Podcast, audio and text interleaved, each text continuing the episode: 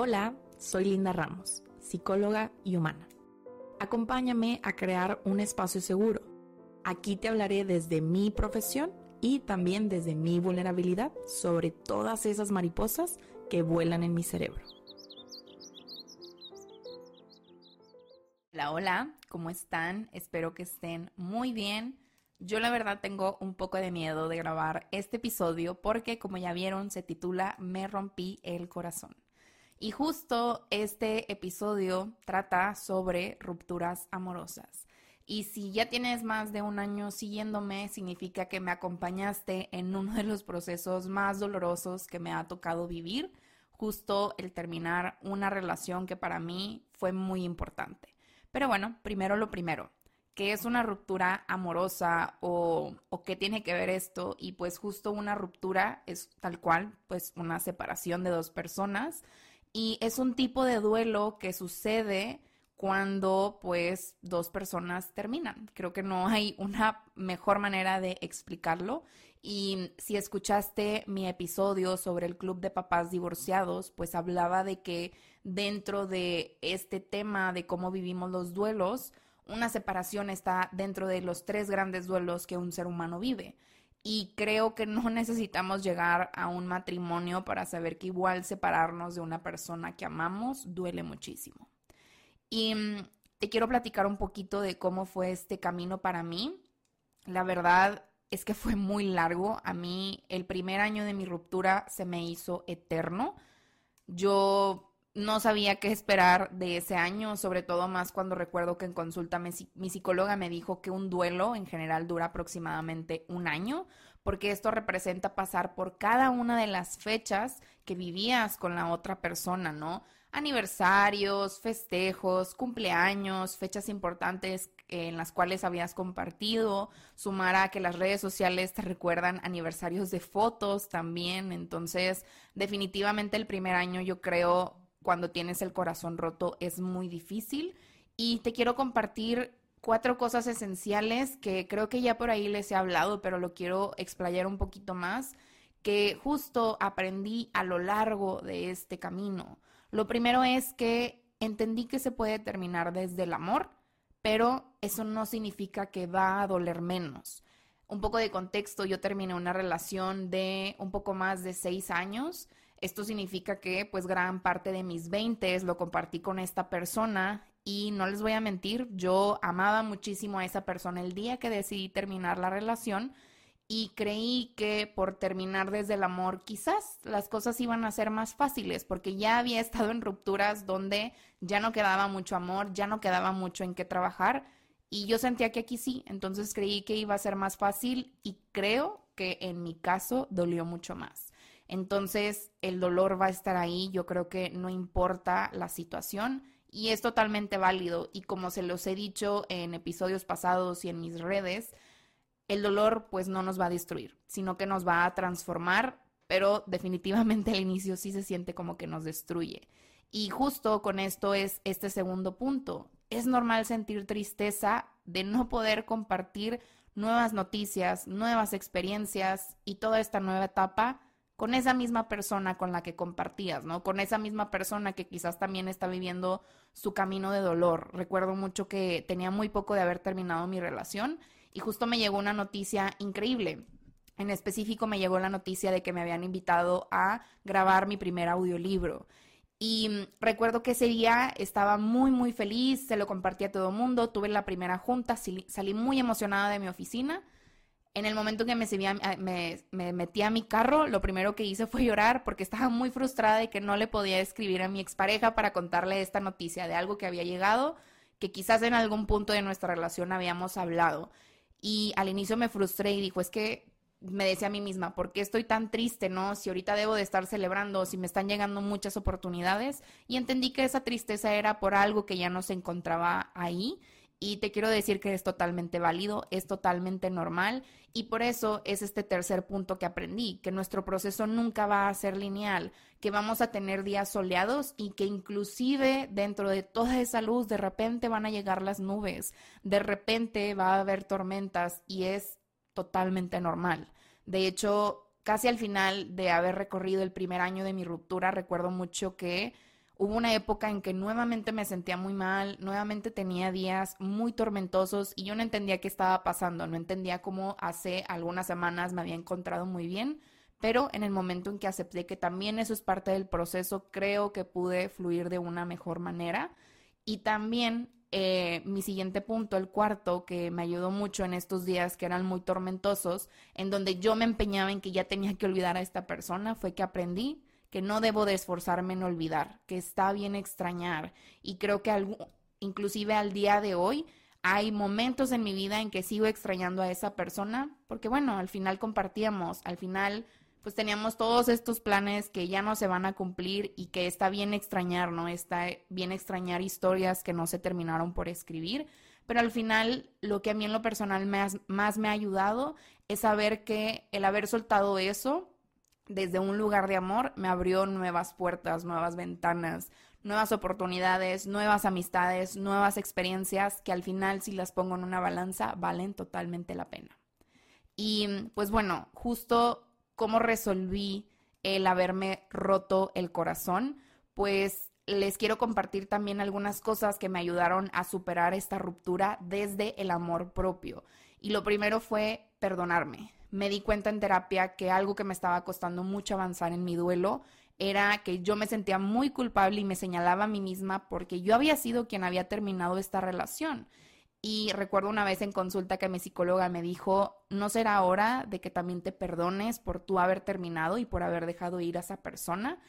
Y ahí totalmente me cambió la perspectiva y me di cuenta que más que perdonarlo a él, me tenía que perdonar a mí por haber establecido ese límite nuevo, por haber establecido sobre todo un límite tan físico que me apartaba de la persona con la cual yo creí, creí que iba a compartir mi vida. Entonces, perdonarnos creo que es el primer paso que podemos hacer desde el amor y respeto y cuidado hacia nosotros mismos. Y lo segundo, justo es volver a conocernos. Toca volver a conocernos una vez que terminamos una relación porque alguien tan importante ya no está con nosotros. Entonces, las cosas van a cambiar, nuestro entorno se va a modificar y sobre todo nosotros nos vamos a transformar. Entonces, durante esta transformación tenemos que conocernos y no solo en lo bueno, también toca conocernos en cómo atravesamos el dolor, cómo atravesamos este tipo de situaciones, qué tipo de expareja soy, estoy siendo una expareja que daña todavía a esa otra persona o estoy encontrando mi libertad y se la estoy dando a él también, ¿no? Creo que eso es muy importante. Y justo esto va de la mano con lo siguiente, que es permitirnos conectar con nosotros de nuevo. La verdad es que es muy fácil desconectarnos durante una ruptura porque eso nos ayuda mucho a pues continuar como si nada sucediera, no sentirnos tristes, ir por la vida y haciendo y deshaciendo, pero el hecho de conectar con nosotros nos da la oportunidad de perdonarnos, de conocernos y de seguir avanzando. Y esto se conecta con lo último que tiene que ver con recordar que es un proceso y que no es lineal como les había dicho. Creo que eso es lo más importante porque creo que muchas veces vemos allá afuera cómo hay personas que pasan de una relación a otra eh, inmediatamente y está bien, cada quien decide hacer las cosas a su manera, pero recordar que tu proceso es único te va a ayudar a no compararte. A mí algo que me ayudó mucho, la verdad, fue que obviamente TikTok sabía que estaba atravesando una ruptura porque todos los videos que me mostraba en mi, en mi feed era en torno a las rupturas y me gustaba mucho ver a, a, personas hablar de cómo estaban viviendo su propio proceso, encontrar similitudes, pero también saber que lo podían vivir de distinta manera y que era totalmente válido. Y ya hablamos un poco del caos, ahora les quiero compartir algunas señales que yo me di cuenta que mostraban que estaba sanando una ruptura. Y justo el primero tiene que ver con que yo me di cuenta que me empecé a sentir más ligera. Se los juro que algo que me cayó, eh, que me cayó el 20 y que me hizo darme cuenta lo mucho que había avanzado fue una vez que entré al baño en la noche porque tenía ganas de hacer del baño y solo recordé y dije, oye, hace algunos meses cuando en las noches me metí al baño era porque me metí a llorar, me metí a llorar porque extrañaba a esta persona porque la estaba pasando muy mal y hoy simplemente me paré al baño en la noche porque quiero ir a hacer del baño y no tiene nada que ver con que quiera llorar, no porque estuviera mal, pero justo sentí mucha libertad, me sentí muy ligera de decir, ah, ya pasó esa tormenta. Quizás más adelante otra vez por algún suceso vuelva a estar llorando aquí en mi baño, pero hoy puedo reconocer que este día estoy aquí y estoy tranquila y creo que eso fue para mí como un check Em, el darnos cuenta de estas cosas nos ayuda a ver que sí estamos avanzando, porque a veces caemos en este loop de todo sigue igual, todo sigue igual, me sigo sintiendo mal. Entonces, resaltar las cosas que están siendo diferentes son importantes. Y justo también una señal es que comenzamos a ver la ruptura de una manera más balanceada. Cuando atravesamos un duelo, obviamente viene el enojo, viene la negociación, viene esta parte de, no sé, de resaltar todo lo malo de nuestra expareja quizás para sentirnos mejor o de culparnos a nosotros mismos. Entonces creo que una señal de que estamos avanzando es que vemos las cosas más equilibradas, que podemos agradecerle a nuestra expareja por todo lo que nos enseñó y también podemos reconocer lo que nosotros podríamos hacer diferente en nuestra próxima relación. Entonces, cuando la balanza se empieza a equilibrar, significa que vamos avanzando y justo em, con lo que les platicaba en el baño va con esta tercera cosa y es que la intensidad emocional al pensar en nuestra pareja, pues va disminuyendo, ¿no? Ya no vienen ríos de llanto cuando pensamos en esta persona, ya no viene enojo, ya no vienen todas estas emociones que acaparaban, ¿no? Acaparaban nuestro día, acaparaban nuestro cuerpo inclusive. Entonces, cuando esta intensidad empieza a bajar, pues vemos que vamos avanzando en este camino. Y justo eh, el cuarto punto es que en la medida en que estamos haciendo todo esto, pues nos estamos permitiendo conocernos nuevamente. Y creo que eso es una de las mejores señales que podemos encontrar cuando estamos atravesando una ruptura, el hecho de saber que nos estamos permitiendo conocernos con estas nuevas amistades que quizás estamos haciendo, quizás en un nuevo trabajo y sobre todo conocernos haciendo cosas que quizás teníamos planeado hacer con esa otra persona. Y mm, además les quiero compartir un libro que a mí, bueno, sí, un libro que a mí me ayudó mucho a entender esta parte del amor, porque creo que una ruptura también es muy difícil, al igual que, como les decía en el tema del divorcio, porque tenemos este mito del amor romántico, porque creemos que estaba en nuestras manos cambiar a esa persona o cambiarnos a nosotros mismos para acomodarnos a estar con esa persona. Y les recomiendo mucho el libro de Mujeres que ya no sufren por amor de Coral Herrera. Besito a Coral Herrera porque justo ella tiene un laboratorio del amor y ella se enfoca mucho en estudiar el amor entre nosotros los seres humanos. Y en su libro viene esta frase que les quiero leer que para mí cambió la vida, que dice, uno de los actos de amor más grandes hacia una misma es terminar las relaciones que no nos hacen felices.